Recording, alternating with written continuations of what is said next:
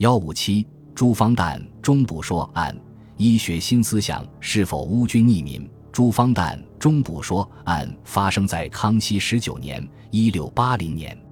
朱方旦是个名医，他的思想主张是脑是思想中枢，而不是传统医学认定的心。认为古后为圣贤者，安之中道，中道在我山根之上，两眉之间。此说引起医学界极大的震撼。朱方旦的观点一提出，立即遭到群起挞伐。康熙帝立主要斩首。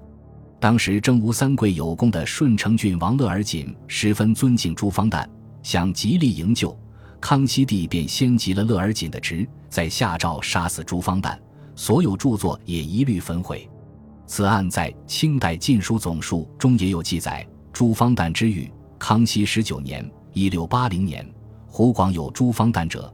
自号二眉山人，据图横义传中补说，为中道在两眉间山根上。康熙二十年（一六八一年）七月，是讲王洪绪的方旦所刻中直秘书，只摘其中有吴网君上被逆圣道，蛊惑民心之处。次年二月，九卿义父起正典刑，以为世道。